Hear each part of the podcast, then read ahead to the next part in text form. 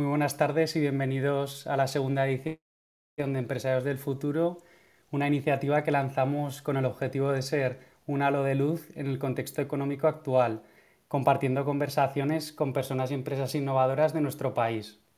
En la primera edición analizamos el universo de las criptomonedas y blockchain, donde disfrutamos de un debate súper enriquecedor y hoy nos metemos de lleno en otro sector apasionante como son los eSports. Para ello contamos de nuevo con cuatro referentes internacionales a los que quiero dar la bienvenida y agradecer en primer lugar su participación. Muchas gracias Virginia, Antonio y Ana por formar parte de este debate y a César se las doy luego que le han cambiado el entrenamiento y se conecta un poco más tarde. Antes de entrar en materia, simplemente indicaros que el tiempo estimado del debate es de una hora, donde hablaremos entre nosotros durante los primeros 45 minutos y a partir de ahí abriremos micrófonos para que cualquier oyente pueda intervenir. Simplemente tendréis que pulsar el simbolito de la mano y os iremos dando paso. También indicaros que la sesión está siendo grabada ya que compartimos los contenidos posteriormente en formato podcast con el objetivo de llegar a inspirar al mayor número de personas. Así que, sin más dilación, me gustaría que los propios ponentes se presentaran brevemente y nos cuenten un poco cómo llegaron al mundo de los eSports. Así a partir de ahí arrancamos con el debate. Empezamos, si te parece, contigo, Virginia. Eh, Virginia Calvo es cofundadora de, de, Vodafone Giants y de Wood Games Group. Muy buenas tardes, Virginia, bienvenida. Hola, ¿qué tal? Muy buenas tardes. Buenas tardes a todos. Ana, Antonio, encantada de estar con vosotros. Eh, bueno, pues yo empecé en el mundo de los eSports, en el mundo del gaming hace más de 15 años. Eh, con una empresa de, bueno, que fabrica productos para, para gamers, productos informáticos. Eh, y hace, en los eSports hace unos 10 años aproximadamente, con el proyecto de Giants. Y hasta ahora, porque mm, los eSports hace 10 años pues eran, eran, muy, eran mucho menos de lo que son ahora eh, y, han experimentado un crecimiento muy grande en los últimos eh, 3, 4 años sobre todo. Muy bien, muchas gracias. Si te parece, Antonio, continuamos eh, contigo. Antonio Catena, CEO de Timeretics. Muchas gracias, Peter, por, por la invitación. Y, y, bueno, yo soy Antonio Catena. Eh, estoy en esto de los esports desde bien joven, eh, poco más de 14, 15 años, que entré en la industria cuando ni siquiera tienen ese apodo. Y, y bueno, empecé como jugador de videojuegos al poco tiempo pasé a gestionar equipos de, esports, concretamente alguno que os sonara que es eh, Wizards, eh, para la entrada de, de LOL en la, en la, fase europea cuando Giants estaba también allí. Y bueno, estuve gestionando, como digo, equipos de esports hasta que me contrataron marcas del sector eh, de consola, de periféricos de consola y periféricos de ordenador con las cuales estuve trabajando bastantes, bastantes años, hasta que llegué a montar el proyecto de, de Eretis, paralelamente junto con otras empresas también derivadas del sector. Eh, y bueno, hasta, hasta el día de hoy, disfrutando y divirtiéndonos mucho. Muy bien, muchas gracias eh, Antonio. Ya visto que, que, se ha incorporado César. Buenas tardes. Ahora te, daremos paso para que, que, te presentes. Si te parece, Ana, continuamos contigo, eh, CEO de Squarebox. Hola, ¿qué tal? Buenas tardes y gracias por la invitación. Yo, bueno, un poco decir como Antonio que más que llegar yo a los esports, los esports llegaron a mí porque también empecé antes de que se llamaran esports como tal. Y yo sí que empecé también como jugadora, de jugadora amateur pasé a jugadora profesional, de ahí a liderar equipos, a crear, a fundar eh, equipos también. Eh, estuve trabajando en desarrollo de videojuegos con Nintendo, he trabajado en marcas relacionadas con el sector, de periféricos también. He estado en operadora de torneos y eventos como SSL, tanto SL España como SL Internacional. Y bueno, ya para cerrar un poco el círculo, ahora estoy en, la pata de formación que creo que es una de las que más necesitamos a día de hoy para seguir con el impulso del sector. Y bueno, de ahí el que se haya creado y se haya fundado Squarebox. Muy bien, muchas gracias, Ana. Y ya por último, César, ¿qué tal ha ido el, el entrenamiento? Hola, buenas tardes. Muy buenas tardes. Gracias por la invitación. el entrenamiento bien. Perdonad que he llegado un poquito tarde. No te preocupes. Pero bueno, eh, bueno, soy César Piricueta. Eh, mi principal trabajo no son eSports, como podéis, como podéis imaginar, pero bueno, eh, estoy aquí como fundador de Falcons, que es un equipo de, eSports que, lo fundamos hace un año más o menos y bueno, eh, yo la verdad que nunca he llegado a ser profesional de los videojuegos, pero sí que eh, me ha gustado mucho y he pasado mucho tiempo jugando cuando, cuando tenía más tiempo. Y bueno, eh, yo creo que eso me llevó a, querer intentar crear un mejor ecosistema en los eSports, ahora que además eh, se ve que cada vez la gente empieza antes y también necesita más formación y también los padres, como yo también soy padre y, y sé lo que, lo que le gustan a mis hijos, pues bueno, intentar aportar mi granito de arena con, mi experiencia. Muy bien, pues muchas gracias César y, muchas gracias a los cuatro por acompañarnos. Os reconozco que estoy entusiasmado con el tema porque, como bien dices también César, desde muy pequeño he sido jugador, no he llegado a los niveles eh, que han podido llegar Antonio o Ana, pero bueno, como bien dices, yo creo que que los eSports y los videojuegos son parte de nuestra infancia y es importante tratarlos eh, con educación, como también he adelantado de Ana. Bueno, pues hechas las presentaciones y para comenzar con el debate, me gustaría conocer vuestra opinión acerca de la figura de los empresarios en el mundo de, los eSports, ya que una de las labores principales de CAG es promover una imagen mucho más amable de los empresarios. Al final somos humanos, luchamos por nuestros sueños y lo hacemos muchas veces sin ser conscientes de todo lo que ponemos en riesgo, ¿no? Entonces, teniendo en cuenta que el público principal de los eSports son jóvenes, ¿cómo se percibe vuestra labor? Aquí ya abro debate y, bueno, como se explicaba en la mecánica, eh, quien quiera hablar primero que se vaya quitando el micro y así pues vamos viendo quién, quién quiere participar. Y si no, Virginia, te ha tocado muy bien. Venga, me animo. Eh, bueno, a ver, mm, los empresarios en este caso no somos los protagonistas de, esto, ¿no? Al fin y al cabo. Em, los protagonistas, lógicamente, son, eh, son los jugadores y sobre todo los, espectadores, ¿no? La audiencia, ¿no? Que son al final los que nos marcan eh, el camino, ¿no? Hacia donde tenemos que, llevar nuestros negocios. Mm, eh, bueno, que cómo nos ven a los empresarios. Bueno, pues yo confío en que, en que eh, que nos vean bien y que vean que, estamos haciendo un buen trabajo y que el trabajo que estamos haciendo eh, está relacionado con, sus expectativas, ¿no? Mm, la, figura del empresario no siempre, no siempre tiene buena prensa, desafortunadamente, a pesar de del gran trabajo que, hacemos muchos de nosotros en todos los sectores, ¿no? Pero bueno, en el sector de los esports, ya te digo, no, deberíamos ser nosotros los protagonistas, aunque algunas veces eh, lo somos de forma involuntaria, eh, pero sí que a, nivel negocio sí que es verdad que somos los que, como en charlas como hoy, pues vamos a, contar a otras empresas o inversores o, partners o futuros partners qué es esto, ¿no? y por qué es interesante estar aquí. Así que bueno, ese es mi punto de vista. Muy bien, muchas gracias, Virginia. Yo por, por, eh, poner un poquito de, bueno, dar un poco mi punto de vista acerca de lo que, de lo que dice Virginia. Creo que también el papel del empresario, eh, relacionado con los ISPOs en particular, junto con la figura, por ejemplo, de César, en nuestro caso de, Giorgio principalmente, que es uno de los, de los fundadores del club, sí creo que, que en los ISPOs puede jugar un papel favorecedor a nivel de personificar la marca, acercarla mucho más al fan, que al final somos personas, o sea, el ente de, del club, en el momento en el que logras eh, traspasar esa figura de, y la entidad la remarcas con, una persona, como en nuestro caso es Giorgio, en el caso de Falcons puede ser César, creo que favorece y ayuda mucho más a la hora de comunicar y, y relacionarte con el fan. Creo que, a diferencia de otros negocios, el papel del empresario en los esports creo que juega un papel mucho más clave.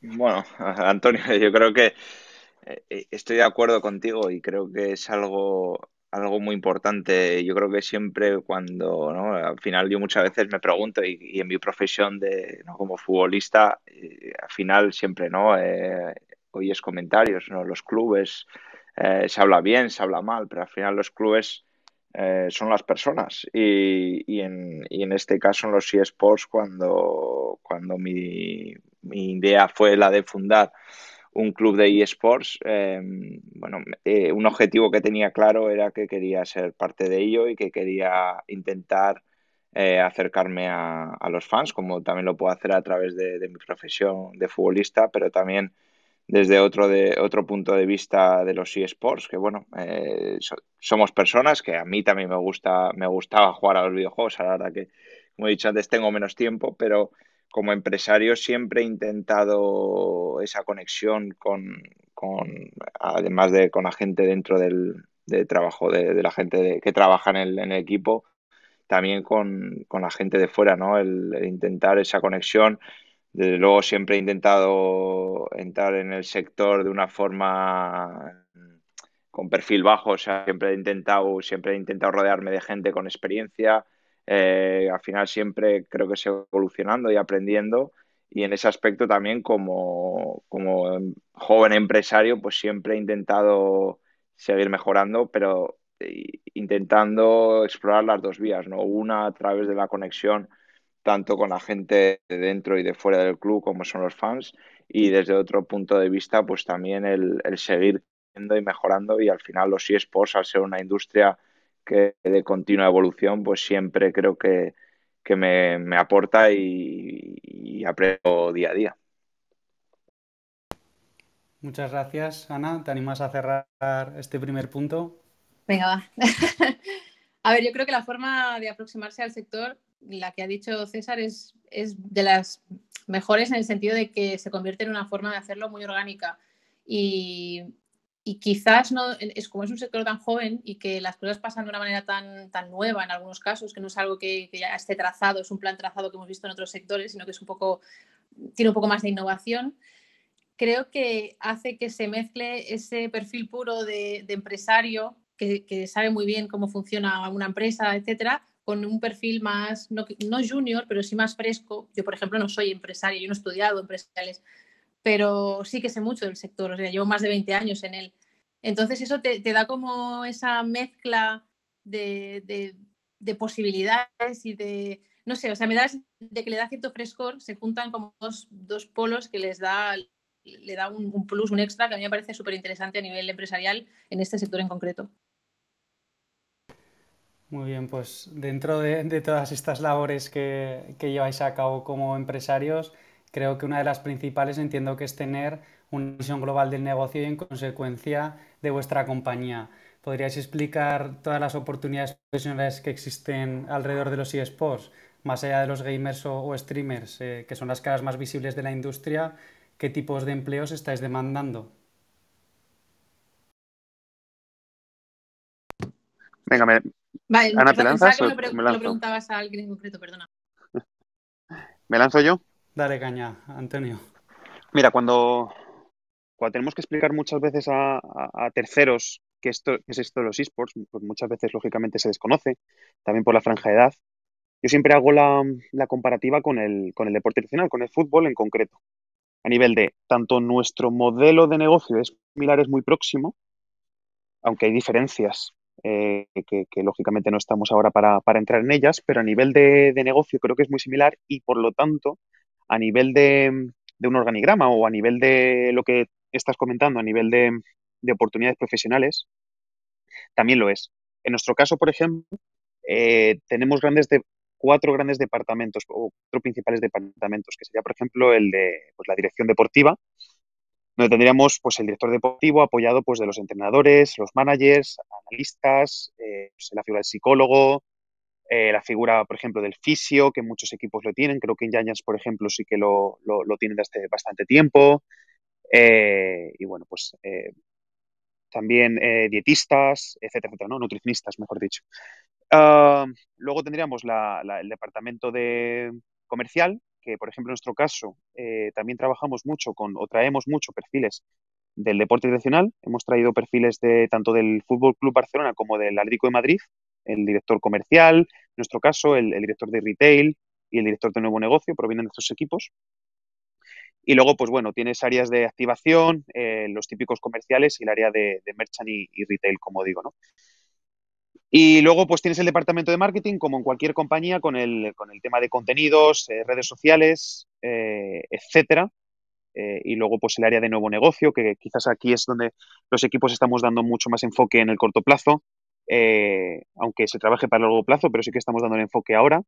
Y bueno, lo típico, pues luego el área legal, área financiera, recursos humanos, administración, logística. O sea que al final yo creo que yo creo que el enfoque es muy, muy similar, como digo, al de deporte tradicional y al final las, las, ah, las oportunidades profesionales están muy orientadas, muy orientadas, perdón, eh, o relacionadas con el deporte tradicional, como digo. Bueno, a mí me gustaría añadir a lo que ha comentado Antonio, que, más allá del deporte tradicional, al final, que, también, eh, las empresas que trabajan en los eSports y sobre todo los, equipos, eh, o muchos de los equipos o algunos de los equipos, somos empresas. Entonces, los perfiles que demandamos son, son tan diversos como los hay en cualquier empresa que se dedique a vender productos, a vender servicios, a ofrecer experiencias y además se suma la parte eh, que, que es más relacionada, que podría estar más relacionada con un proyecto deportivo, ¿no? Eh, que es la parte, pues lógicamente, de la parte de competición. Pero como ha comentado Antonio, pues, por ejemplo, en, Giants o en el grupo nuestro de, de, de eSport que tenemos, por supuesto, hay diferentes áreas de marketing comercial, audiovisual, hay por supuesto administración, departamento legal, etcétera. O sea que estamos demandando muchísimos perfiles distintos. Y, lo que quiere decir esto es que los eSports no, no están cerrados a, solamente a captar eh, jugadores que se puedan convertir en jugadores profesionales o en creadores de, de contenido eh, o streamers, que también, por supuesto, también los necesitamos y también los queremos, pero porque forman parte de nuestro negocio y son importantísimos. Pero para que todo funcione necesitamos los otros perfiles multidisciplinares, ¿no? Como cualquier otra compañía o cualquier otra empresa. Muy bien, no sé si queréis complementar, César y Ana, la verdad que han sido muy completos Antonio y Virginia.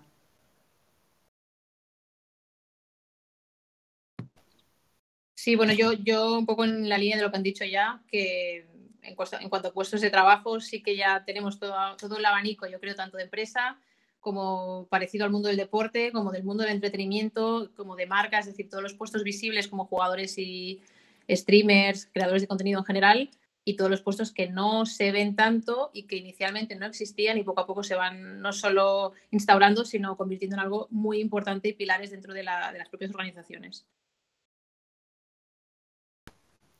César, ¿terminas o, pasamos al siguiente eh, punto? Yo, creo que poco que añadir, ¿no? Yo creo que, sí está muy completo. está muy completo desde un punto de vista personal. Eh, sí que es cierto que, nunca te imaginas ¿no? lo que todo el trabajo que lleva detrás, como, como a, a veces los aficionados solamente ven igual eh, los streamers, los jugadores profesionales y no se ve todo el trabajo detrás de eso y lo que el club a los puestos de trabajo y que cada vez van saliendo diferentes, ¿no? Es algo que he vivido también en el mundo del fútbol. Por ejemplo, ahora mucho se, se trabaja con, con, datos, con análisis, eh, las técnicas de vídeos, de todo eso se ha mejorado muchísimo y creo que en los sports cada vez va evolucionando y van a ir surgiendo nuevos puestos de trabajo que igual hace años eh, nadie se podía imaginar y cada vez con, tanta competencia y cada vez el nivel es más alto, cada vez hay más talentos, cada vez te exigen probar nuevas técnicas y, al final hace que, todo eso va ganando alrededor de los eSports y, y que vayan saliendo nuevas oportunidades. la verdad que, como has dicho César, eh, evoluciona todo a, a, la velocidad de la luz y, bueno, me atrevería a decir que además de estar inmersos en la era digital, lo estamos bien en la era del entretenimiento, internet, eh, redes sociales, plataformas de streaming. Hace poco participé en un debate en televisión con Aitor Lagunas eh, de la revista Panenka para hablar de la Superliga y dijo algo con lo que estoy completamente de acuerdo y es que el fútbol tradicional debe de entenderse como un producto de entretenimiento donde está compitiendo con plataformas como Disney Plus o Amazon Prime para llegar a las nuevas audiencias. ¿Cuál diríais que es vuestra propuesta de valor frente a este tipo de contenidos?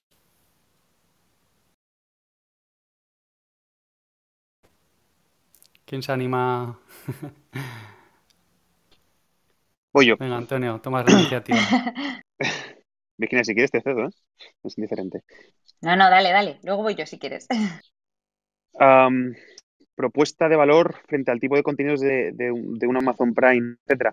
Ah, yo creo que nosotros tenemos algo muy favorecedor, que es de nuevo, que es eh, tangibilizar la marca en, personas. Por un lado tenemos eh, el sistema de contenidos que, un Netflix puede tener, pero por otro lado tienes el sistema de pertenencia eh, que tiene un club típico, ¿no? un Real Madrid o un Heretics o quien sea, ¿no? Entonces, en el momento en el que juntas eh, la tangibilización de la persona, el sentimiento de pertenencia, de sentirte parte de un club, de algo mucho más grande que tú, y por otro lado juntas el sistema de contenidos de un Netflix o de un Amazon Prime eh, u otro, es ahí donde generas una vinculación mucho mayor, un reconocimiento de marca eh, capaz de que la gente quiera ponerse tu camiseta para salir a la calle eh, cosa que, por ejemplo, un Netflix no, no, no, puede generar ese sentimiento, ¿no?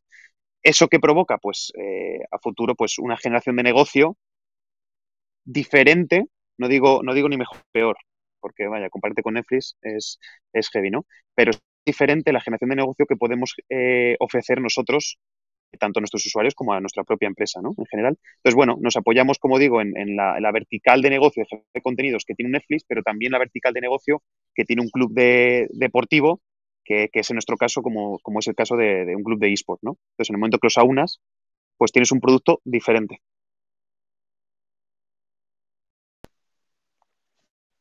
Eh, sí, yo creo que eso que ha dicho Antonio eh, es muy relevante y, es diferenciador y, además yo añadiría que, que, el tipo de contenido que nosotros ofrecemos es un con un mensaje más directo, ¿no? Un poco eh, alineado con lo que comenta Antonio, ¿no? Esa, esa opción de permanencia, de pertenencia, perdón, de pertenencia a un grupo, de pertenencia a un, a un sentir, a un sentimiento, ¿no? Eh, em, y luego también la forma de comunicar en los eSports es muy, muy cercana más coloquial y de, alguna manera traspasa la pantalla, ¿no? Porque va dirigida a quizás a, una parte o, con unos principios de una generación diferente, ¿no?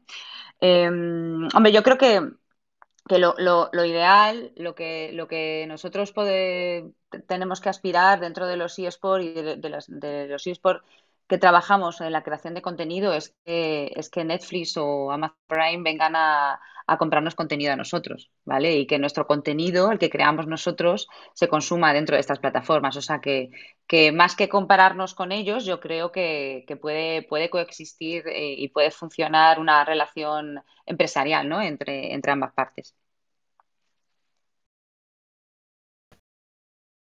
Muy bien, sí, porque además, eh, bueno, cada vez hay más documentales de, los eSports, yo creo, en, estas plataformas. Ana y César, ¿queréis comentar algo? César, no sé si tú desde dentro, cómo se vive también este auge ¿no? de, los eSports y, bueno, con, toda esa transformación también que está eh, viviendo el fútbol, eh, tú sí casi un visionario, ¿no? De, poder unirte a, esta tendencia y, de impulsar un sector que está en auge. Bueno, sí que es cierto que con, con todo esto de la Superliga y el fútbol ha sido un tema que ha dado mucho de hablar, ¿no? Que parece que gente joven eh, ya no ve partidos de fútbol y sí que es cierto que si comparas hace 10 años eh, la gente joven consume otro tipo de, contenido y vamos, eh, lo, se tiene muy cerca, ¿no? Con las aplicaciones de streaming continuamente puedes ir saltando de un sitio a otro, por lo que a veces es difícil que la audiencia esté delante de una televisión o en, un, eh, una tablet o en un, en un iPhone viendo un partido de fútbol entero, cuando a veces los resultados eh, ya, ¿no? Igual pues un partido empieza 2-3-0 y ya pues pierde toda la emoción. Y yo creo que los sports lo que te permite es estar muchas veces en continuo eh, refrescando continuamente, que puedes ir cambiando de creadores de contenido, de, competiciones de competitivo de diferentes juegos y te permite estar continuamente como en tensión y, disfrutando de, y buscando contenido nuevo. Y yo creo que eso es lo que yo creo que va un poco relacionado con, con la nueva era, ¿no? Y que muchas veces yo creo que, que, vez hay menos paciencia y como podemos hacer todo y cambiar todo rápido y es todo tan dinámico, eh, es lo que la gente eh, joven consume, pero también veo mucha, muchos, eh, muchos niños y niñas que, les encanta el fútbol, pero que les gusta mucho jugarlo y practicarlo y mejorar y relacionarse, sobre todo ahora con la pandemia, ¿no? Que, ahora parece que nos volvemos todos insociables y, y la gente quiere competitiva y quiere disfrutar.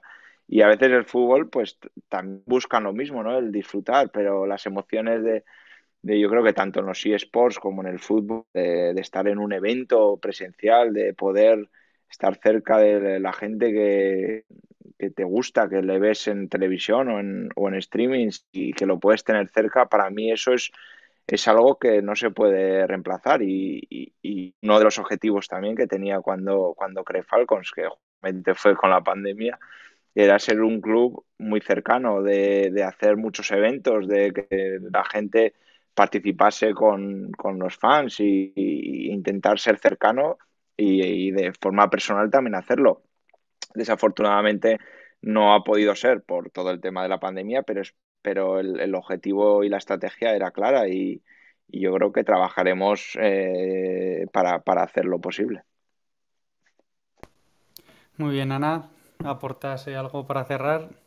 Sí, solo decir que, bueno, en cuanto a la propuesta de valor, los esports yo creo que tenemos la tendencia siempre a intentar encajarlos en sitios, a denominarlos con cosas que ya conocemos y yo creo que ahí está el error. Es decir, nosotros del mundo empresarial o del mundo de los deportes ya hemos, creo, no diría copiado, pero sí absorbido, ¿no? O sea, aprendido muchísimo y, y aplicado al propio sector, pero justamente te da esas posibilidades de crecimiento flexible en direcciones nuevas, en en aportar mucho más a nivel ya de, como de sociedad y hay que empezar a buscar dónde están las sinergias con cada uno de los diferentes sectores más que ver cuál es la propia competencia, ¿no? Un poco lo que te decía Virginia, pues, ya no es cuestión de, que seamos o no competencia con Netflix, sino de que qué, hacen los chavales que juegan también en Netflix y qué quiere Netflix, pues poner contenido que le guste también a esos chavales, ¿no? O sea, buscar otro tipo de manera de, de ligar todos los sectores, porque yo creo que además va a estar todo más lo, tenemos como todo muy, muy limitado, ¿no? Como en cajoncitos y me da la sensación de que ese es uno de los errores. Hay que pensar un poco más fuera de la caja, esa es un poco mi percepción. Pero de siempre, ¿no? Me da esa sensación de que intentamos limitarlos. Bien, yo creo que lo habéis comentado eh, claramente eh, y siendo conscientes de la transformación social que están provocando los avances tecnológicos y viendo noticias destacadas como el metaverso que está desarrollando Epic Games, ¿Creéis que los eSports van a evolucionar hacia tecnologías como la realidad virtual y acercándose al concepto Ready Player One?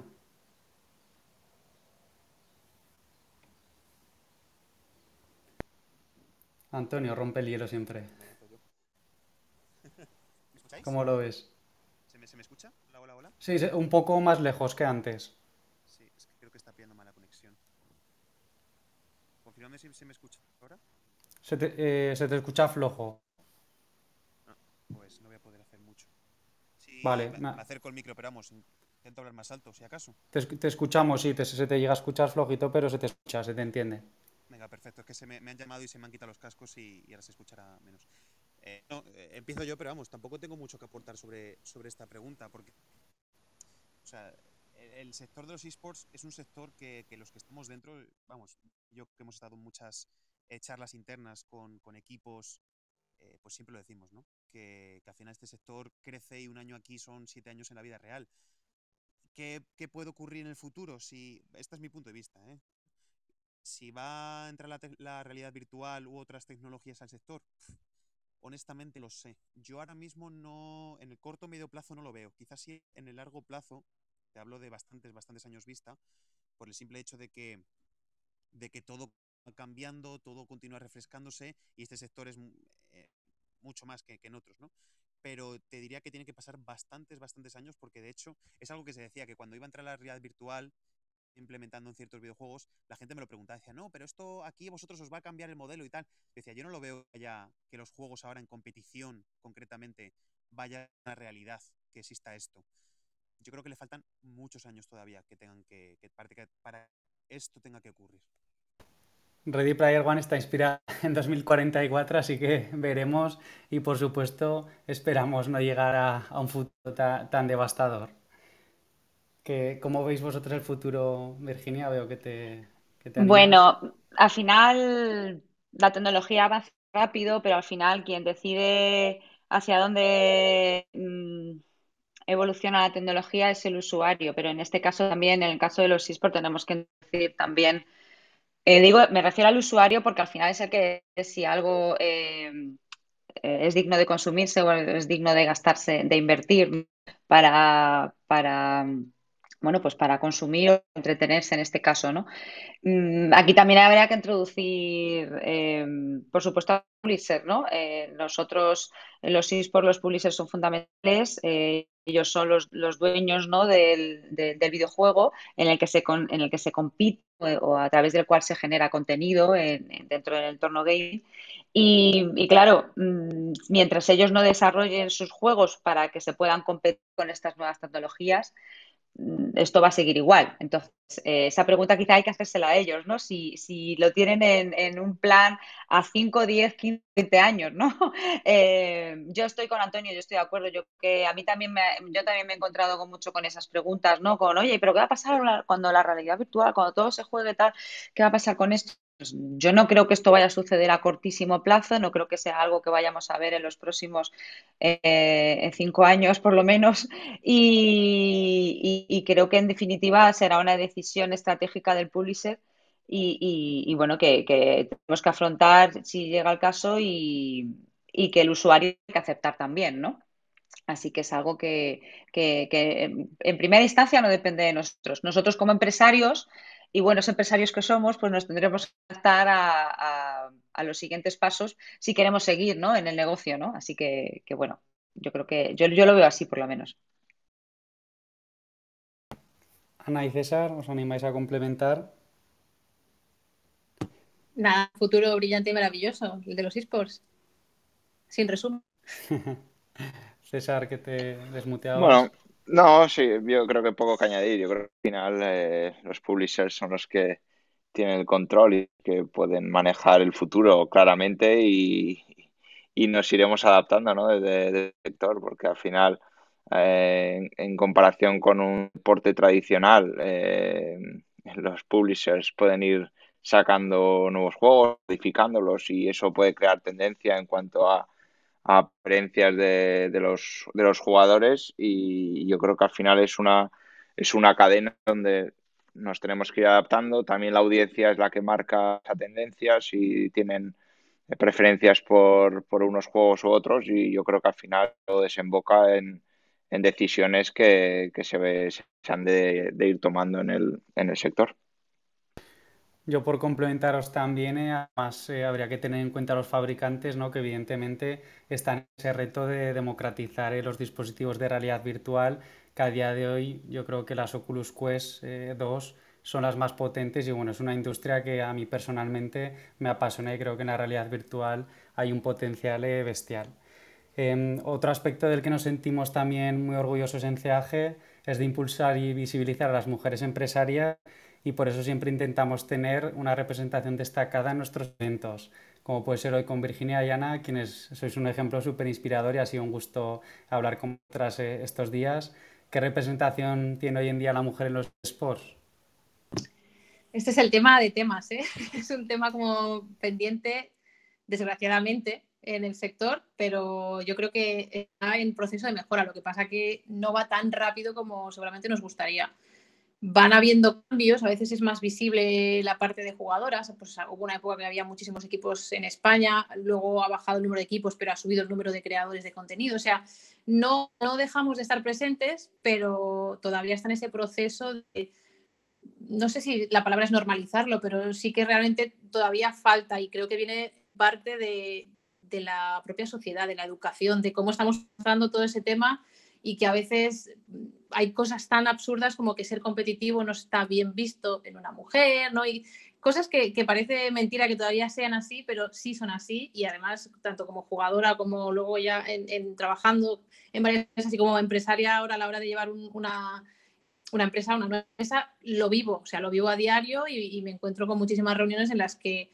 pues lo notas, sabes que, hay todavía un camino, un trecho por recorrer pero por suerte eh, estamos muy presentes. A mí en ningún momento me ha bajado nadie del tren, por mucho que me digan. Y, por suerte tengo compañeras como Virginia con las que puedo ir de la mano cuando hay que gritar algo, lo gritamos por dos, ¿no? Entonces yo creo que por ahí es el camino en el que tenemos que seguir. Bueno, yo de la mano de Ana voy a todas partes si hace falta, no tengo ningún problema.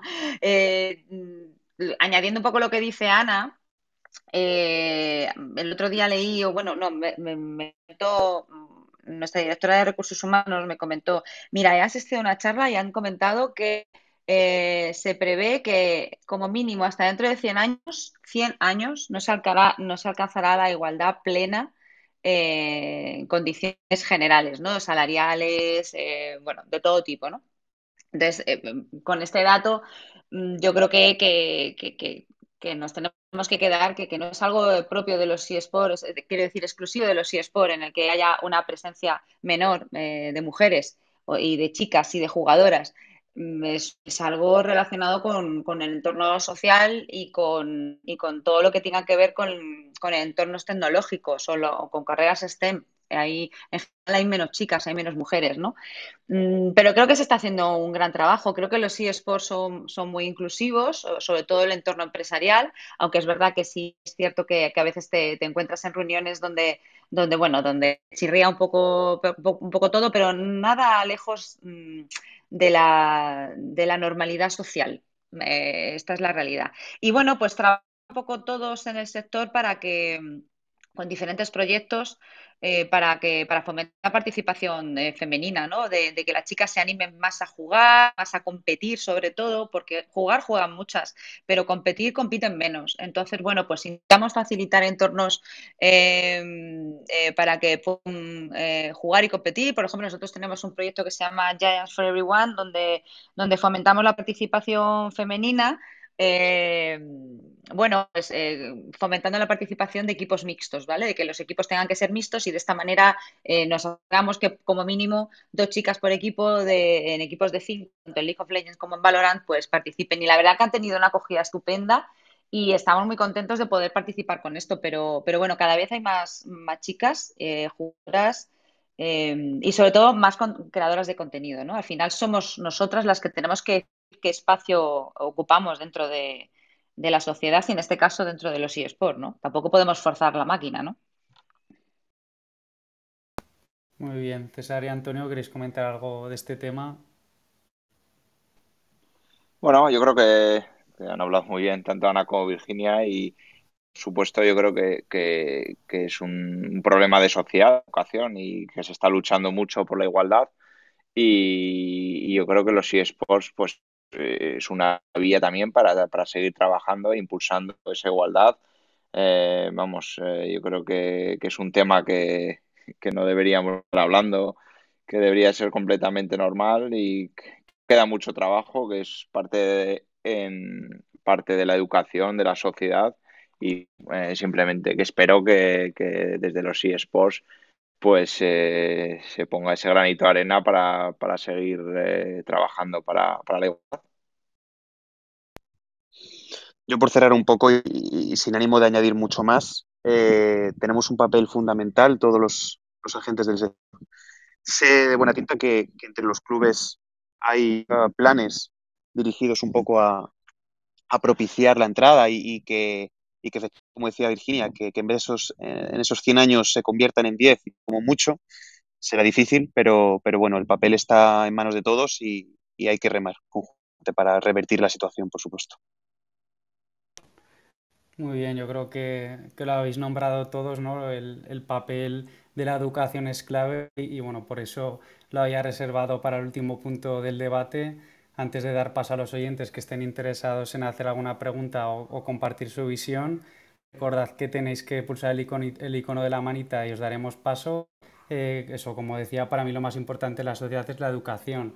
Al final, en competencias, por supuesto, pero especialmente en valores ya que sin valores no somos nada como sociedad y bueno, tenemos una experta como Ana en, la parte de formación, eh, si queréis eh, indagar un poco más en la importancia de la educación, cerramos eh, los puntos que, tenía planteados para estos primeros 45 minutos.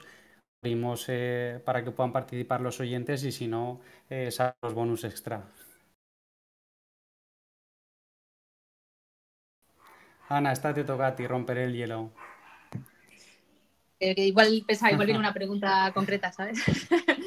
no, pues, eh, bueno, a ver, los son un tema para mí clave y sin duda la formación, la educación, la formación más que la educación, porque la, educación espero que la traigan todos de casa, pero la formación sí que es algo básico. Es decir, es verdad que en los últimos 20 años he vivido el esto es solo un juego, esto es solo un hobby, esto es, bueno, parece que es un poco algo más, bueno, parece que te dedicas a esto, a, ostras, esto es un pedazo de sector, madre mía, es el futuro, todos queremos estar, ¿qué hacemos para estar? ¿no? O sea, ha sido como, y, piensas en 20 años y dices, pero si es que es muy poco tiempo en realidad, ¿no? Pero si ha vivido todo este proceso muy rápido gracias a redes sociales, a Internet, a que dentro del propio sector han aparecido diferentes juegos que han hecho que, que, pues, que estallen, como que la velocidad se multiplique, plataformas como Twitch, o sea, hay una serie de cosas que, que, han sido potenciadores de que esto todo vaya a una velocidad más, más rápida. Y nos ha quedado pendiente el hecho de, que, bueno, sí, quiero ser jugador, pero, pero ¿a qué precio, no? ¿Y qué necesito aparte de jugar? ¿Qué, cuáles son las cosas que ahora gracias a los clubes también, pues tienen todo ese apoyo y que antes no teníamos? un poco, pues pues por el sentido común, ¿no? Al tuntún, ¿qué tengo que hacer? Parece que si juego de más, igual si no duermo, mal, ¿no? Y todo ese tipo de cosas que parecen obvias cuando eres muy joven, a veces no las controlas tanto. Y el hecho de estar ahora en organizaciones profesionales te ayudan a que seas un mejor jugador dentro de lo, bueno que ya ser. Y aparte de, la, de lo de los jugadores, que es lo más visible, todos los puestos de trabajo que se han ido generando y que se van a seguir generando, porque estamos hablando de un sector eh, diferenciador y flexible, con, tienes que estar como con, los, con, todos los sentidos para ver cuál es el siguiente trabajo que puede ser interesante y que pueda necesitar de esa formación o de un camino que no es que más allá de la simple aspiración a quiero ser X, sino cómo consigo ser X o cuáles son los pasos que tengo que seguir y quién mejor me puede enseñar que la gente que ya ha pasado por ahí.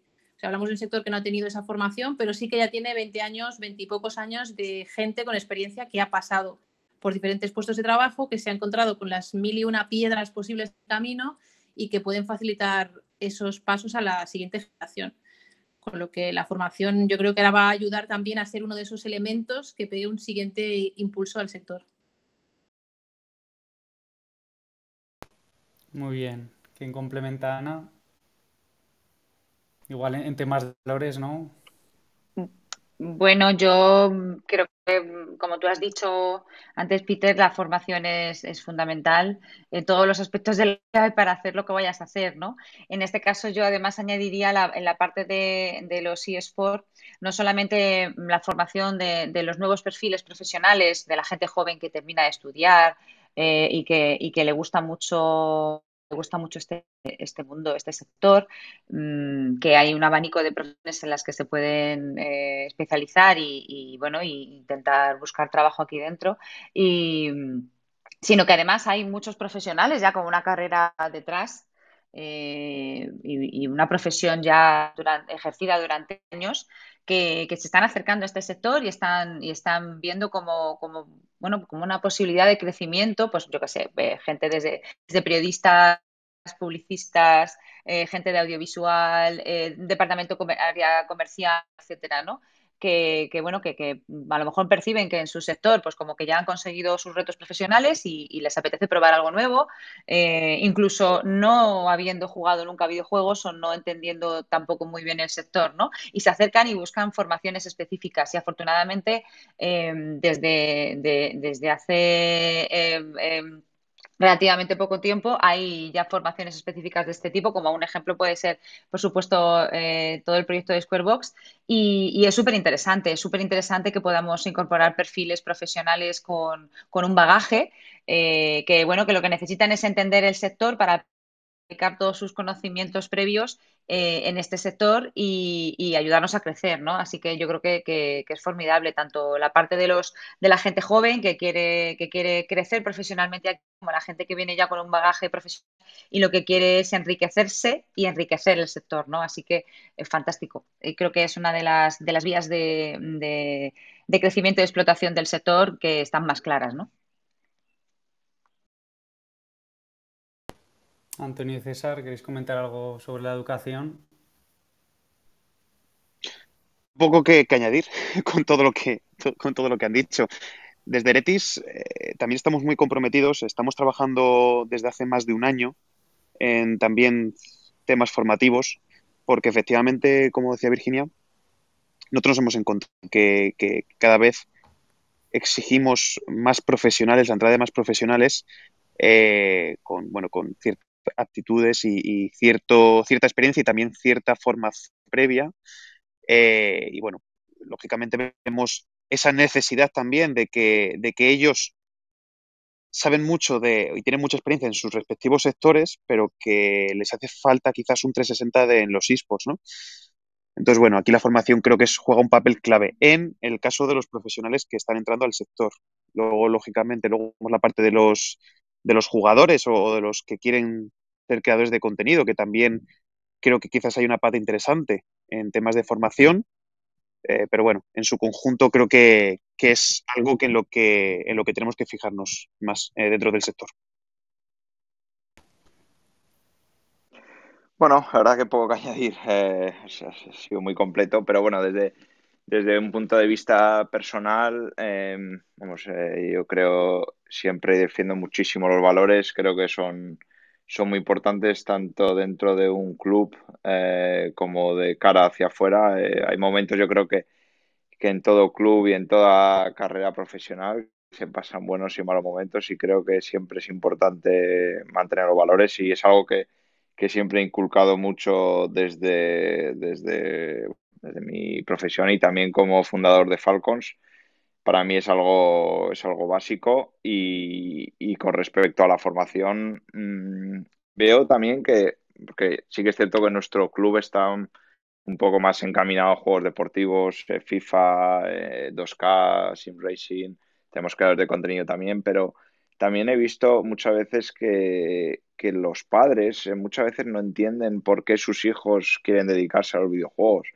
y por qué se pasan tanto tiempo delante de una pantalla, ¿no? Que mucha gente igual pues no ha jugado nunca y que sus hijos se pasan tanto tiempo y no saben quién hablan, eh, es algo que te conectas con gente de todo el mundo, que, que hablando otros idiomas mm, puedes hablar con gente de, completamente de, la otra parte del mundo y, y, y, es algo que, me, que personalmente me intrigaba mucho y que quiero quiero intentar eh, entrar más en eso, ¿no? En dar formación a los padres.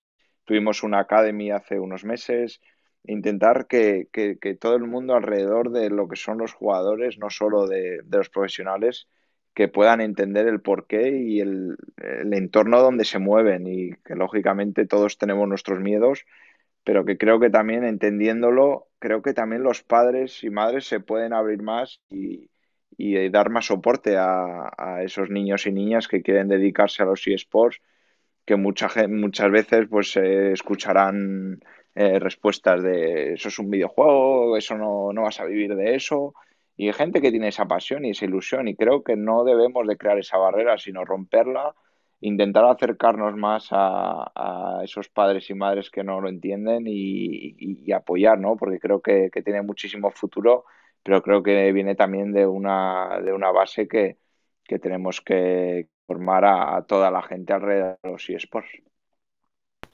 Muy interesante esta reflexión, César, como, como cierre. Yo creo que, que, también efectivamente que no es solo los profesionales del sector, sino que hay que concienciar a todo el mundo que lo rodea. Al final vivimos en un mundo cambiante y evidentemente ese miedo a lo desconocido siempre genera preocupación y es muy importante esa evangelización en, todas eh, las áreas. Eh, tenemos eh, dos manos eh, levantadas, además de, dos compañeros del comité ejecutivo de, de. Se ha animado también una tercera persona. como los ponentes, César, eso tú te tenías que marchar un poco antes. Antonio también iba puntual y, y Ana lo mismo. cuando queráis, cuando tengáis que marchar, os despedís si queréis interrumpís. Y nada, yo agradeceros antes de ello la participación.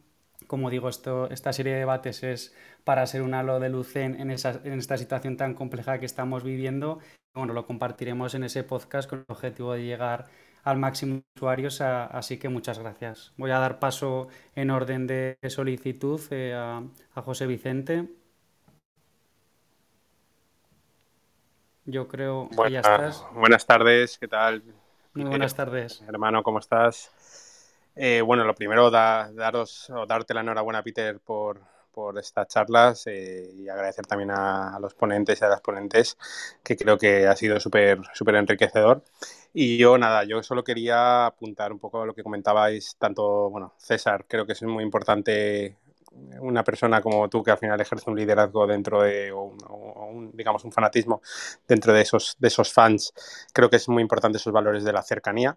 Creo que eso es muy importante y trasladárselo también lo que, lo que comentabas a, los padres. Yo esa parte de la educación es importante y, es muy importante el no el quizá no poner puertas al campo, ¿vale? Yo, que es lo que nos ha pasado a los que ya somos un poco más mayores, nos ha pasado cuando hemos querido jugar a videojuegos de pequeños, era como el castigo era no jugar a los videojuegos, pues bueno, yo creo que hay que, hay que no poner puerta al campo y también a lo que comentaba Ana y Virginia. Es muy importante con el tema de, las mujeres. Nosotros desde, en este caso yo como presidente de jóvenes empresarios y empresarias de la Comunidad Valenciana, y como vicepresidente nacional estoy queriendo liderar junto con Peter y, y, Marco Lain, que está por aquí abajo, estamos queriendo liderar eh, ese, valor de la mujer y potenciar muchísimo ese empoderamiento femenino y el liderazgo femenino porque creo que es muy importante que, ese papel se empiece a jugar y que todo el mundo concienciemos a, la sociedad en general en que, en que esto debe cambiar. Y creo que se está haciendo un gran trabajo y enhorabuena por, por todo lo que estáis consiguiendo. Muchas gracias, José Vicente. No sé si, queréis eh, comentar algo con esta reflexión y si no, eh, pasamos eh, a, otro oyente. Genial, pues gracias, José Vicente. Damos paso a, José María Marco Lain, que como decía es compañero también del comité directivo de, CAG y además es, socio fundador de, un club de, de eSports. Muy buenas tardes, compañero. ¿Qué tal, compañero? Muy buenas tardes. Un saludo a todos. Es un placer estar aquí ¿eh? y me sumo a todo lo que ha comentado José Vicente. Y bueno, yo por ir un poco al, grano, aparte de daros las gracias a todos por estar aquí, eh, yo creo que una de las, de las cuestiones que creemos en, en CEAGE es que los eSports pueden ser de gran ayuda para combatir problemas que, bueno, pues que vivimos en España, como por ejemplo puede ser la, despoblación. ¿no? Eh, ¿Qué consideráis o, qué opináis sobre que, por ejemplo, las, gaming house sean una forma de anclar, de retener, de atraer el talento de los jóvenes en, poblaciones pequeñas que eso sí hayan hecho sus deberes y que estén, y que estén digitalizadas. ¿Quién se anima a hablar de la despoblación? Bueno, o del concepto de las gaming house, ¿no? Yo creo también que, es algo por descubrir todavía, pero yo sí que veo un, gran potencial, ¿no? en poder eh, en que sea una fuente de anclar esos jóvenes, ¿no? que en los territorios eh, más despoblados están teniendo graves problemas y, el poder anclar a esas personas, pero evidentemente, como decía eh, José María, el 5G en este caso es clave para que, se pueda dar ese futuro más prometedor en esos espacios. Mm, bueno, yo por un poco por voy a decir por alusiones, mm, nosotros tenemos Gaming House desde hace desde hace varios años y bueno, en el concepto de gaming house, em, bajo mi punto de vista, tiene sentido en un entorno de eSport profesional. Eh, puede haber varios modelos, ¿no? en nuestro caso, el concepto de gaming house es un sitio donde es un lugar donde los jugadores profesionales están concentrados. Mm, eh, viven una concentración permanente durante la etapa de competición, ¿no? Durante los split competitivos o, bueno, en función del videojuego al que jueguen, ¿no? Y es un sitio donde suelen ser casas grandes, en nuestro caso es una casa, es una casa bastante grande, con zonas, eh, con zonas comunes, con habitaciones individuales, las zonas comunes de, para vivir, lógicamente, pues cocina, salón, eh, jardín, en nuestro caso también piscina, etcétera, un sitio muy cómodo para vivir, donde los jugadores no tienen que preocuparse por nada, nada más que de, entrenar y de descansar para, para funcionar, para, bueno, pues para, digamos, mejorar su rendimiento y, en este caso lo que, lo que, y luego además es un sitio donde, donde por supuesto entrenan, entrenan y revisan, y revisan toda la, bueno, viene mi hija por aquí que se la estés escuchando, perdonadme, y un segundito, hija, que estoy. Esto es lo bonito, Virginia, eh, de la conciliación.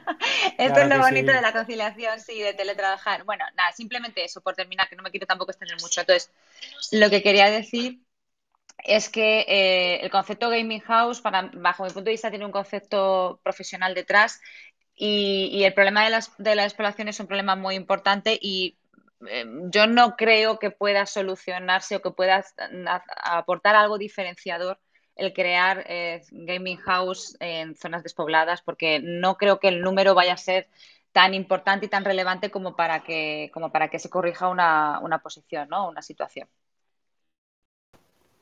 Muchas gracias, Virginia. No sé si tenéis algo más que comentar, pero bueno, Málaga yo creo que estáis siendo el ejemplo, ¿no? Lo que estáis haciendo en Málaga, no solo en, en, el, en el, ámbito de, los eSports, pero creo que, que, ayer hoy ha salido la noticia de un festival que se estaba, bueno, una feria de tecnología que se estaba desarrollando en Madrid eh, se traslada eh, a Málaga eh, y bueno, al final es diversificar un poco pues bueno, esa concentración que hay en las grandes ciudades y que bueno, a través de la tecnología y, de este cambio sobre todo y del impacto que ha provocado eh, esta terrible crisis sanitaria, pues bueno, se abren eh, puertas para diversificar eh, esa masificación.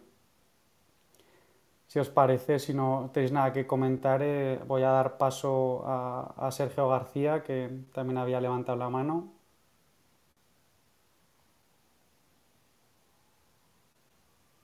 A ver si se conecta.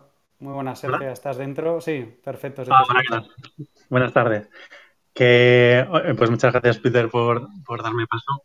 Y, la verdad, sobre el tema de las charlas que he estado escuchando durante un rato, la verdad que sí que me he sentido muy identificado con el tema de la formación. Porque sí que es verdad que nosotros trabajamos en un ámbito muy tecnológico y parte del trabajo, pues a veces eh, también es formar a los clientes en estas tecnologías. Entonces sí que, sí que es verdad que, que hay que hacer este, este esfuerzo ¿no? para intentar en la próxima pues que no sea tan difícil ese primer paso.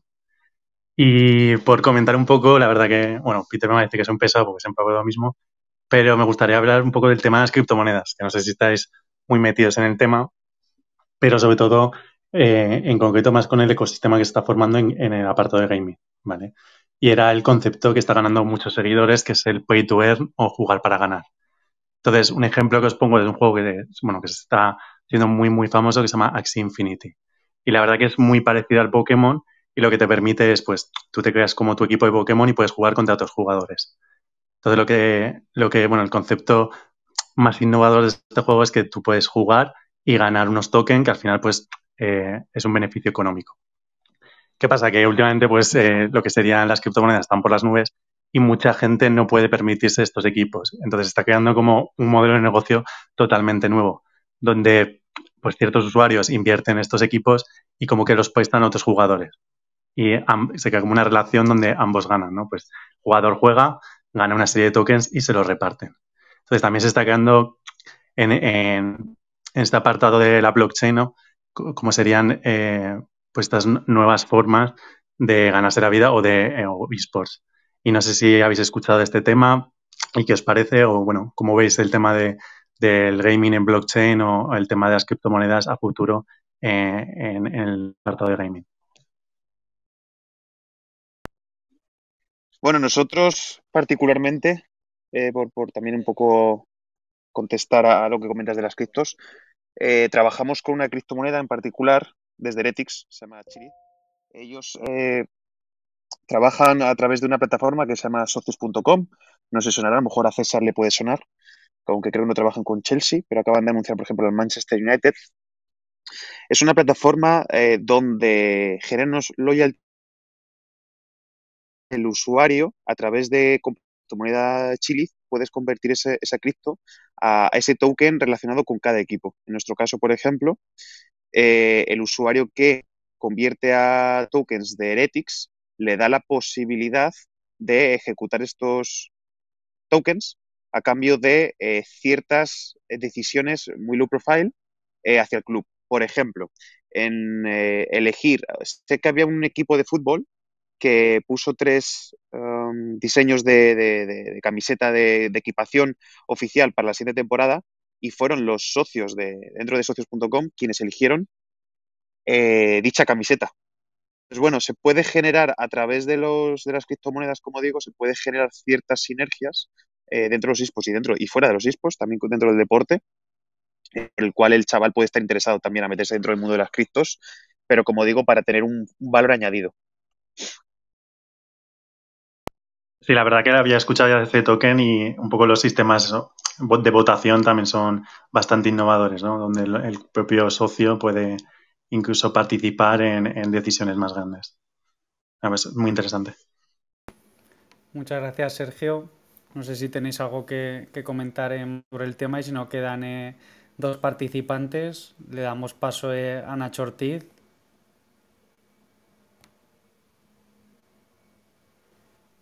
Muy buenas, Nacho. Ya estás dentro. Eh, nada, lo primero agradeceros la charla, tanto a AGE como, como organizador como, como a todos. Muchas gracias por, por esta charla. La verdad me ha parecido muy completa. Y sí que estoy muy de acuerdo con lo que ha comentado Antonio, que era referente a, las similitudes que tiene a veces un club de esports, la gestión de un club de esports con la de un club tradicional de deporte. Y precisamente por eso, eh, a la hora de gestionar un club, hay veces que se echa de menos una regulación específica. Eh, ya sé que es algo que, no depende de los actores, eh, que depende del legislador, que en este caso pues, es el Congreso, no hay más, pero sí que me gustaría saber la opinión de vosotros sobre cómo de, lejos o de cerca creéis que está esa regulación. En otros casos de, países europeos como Francia eh, ha llegado ya y en el caso de España no, no, hay, no hay vestigios de que pueda llegar. Entonces, eh, ¿qué opinión tenéis vosotros acerca de eso? Muy interesante el tema que introduces, Nacho. Virginia se desmutea. Bueno, eh, para la tranquilidad de todos, los eSports en España no tienen una regulación específica, pero están totalmente regulados. Es decir, Toda la parte contractual está regulada por el Estatuto de los Trabajadores y, bueno, los diferentes aspectos eh, contractuales que pueden, que pueden surgir están totalmente regulados. Con lo cual, que no cunda el pánico, que los eSports no están desprotegidos. Eh, efectivamente, no hay una regulación específica, pero es que el sector nuestro, aunque tiene un potencial muy grande, es un sector muy pequeño. No tiene ahora mismo un interés muy grande en movilizar. Eh, pues no sé, a, todos estos, a todas estas personas que hacen las leyes, con todos los problemas que hay en, algo que, bueno, pues que realmente no, mueve tanto todavía, aunque tiene un potencial muy grande. Mm, lo que sí eh, abogamos desde la ACE, desde la Asociación de Club de eSport, en la que Team Netetics y Antonio eh, también, también pertenece y que invitamos a, César y a Falcons a, participar, por lo que sí abogamos nosotros en la asociación es, eh, bueno, pues eh, que, nos escuchen, que, tenemos cosas que contar, pero que se nos dé nuestra propia, nuestra propia identidad. Que, como decía Ana antes, eh, los eSports tienen una identidad propia y que hemos aprendido mucho de, sectores tan importantes como, el deporte, eh, fútbol, baloncesto, eh, otros deportes, y también de, otros medios de entretenimiento como el cine, la televisión, etcétera, pero que nosotros tenemos una identidad propia y que cuando llegue el momento de, regularnos, em, que sepan con quién tienen que hablar, ¿no? Y esta es un poco nuestra postura. Y que en todo caso, si hubiera que, si hubiera una urgencia por regular los eSports por un motivo en concreto, eh, bueno, pues eh, que sea una, regulación em, que se adapte a nuestras necesidades, ¿no? Que no sea impostada em, dentro de una ley que exista, porque eh, dentro de cualquier ley que ya exista, ya sea la ley del deporte o, otras leyes orientadas en el entorno de los espectáculos, se nos va a perjudicar, se nos va a perjudicar y los eSports van a perder su esencia.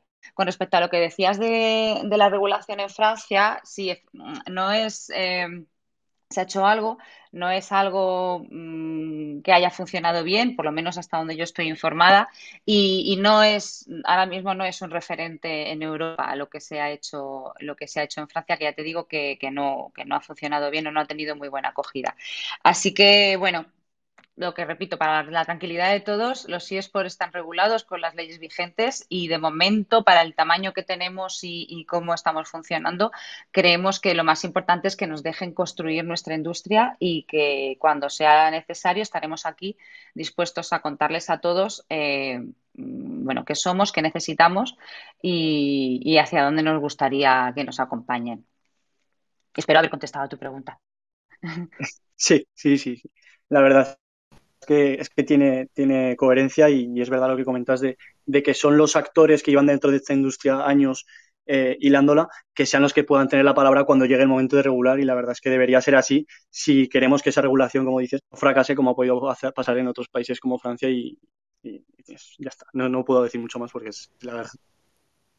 Gracias, Nacho. Pues si os parece, ya solo tenemos una última eh, participación, que es Yeshua López. Le damos paso y, ya con esto cerraremos eh, el debate.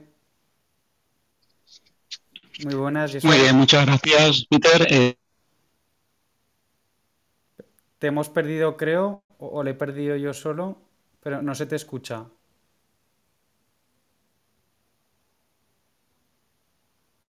No, le escucháis, ¿verdad? No, no. No, no se escucha. Si te puedes desmutear otra vez, al principio sí que te hemos escuchado, pero lo hemos perdido.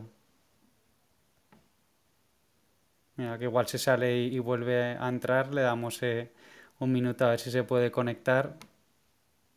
Nos hemos quedado con las ganas.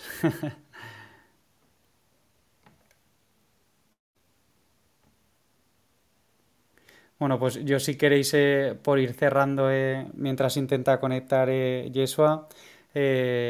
vamos, como han dicho también las personas que, han intervenido de, los oyentes, yo creo que, ha sido realmente enriquecedor y, los mensajes que, se han trasladado van a aportar un gran valor a, cualquier persona que, pueda escuchar el podcast, además de, los oyentes que nos han acompañado hoy.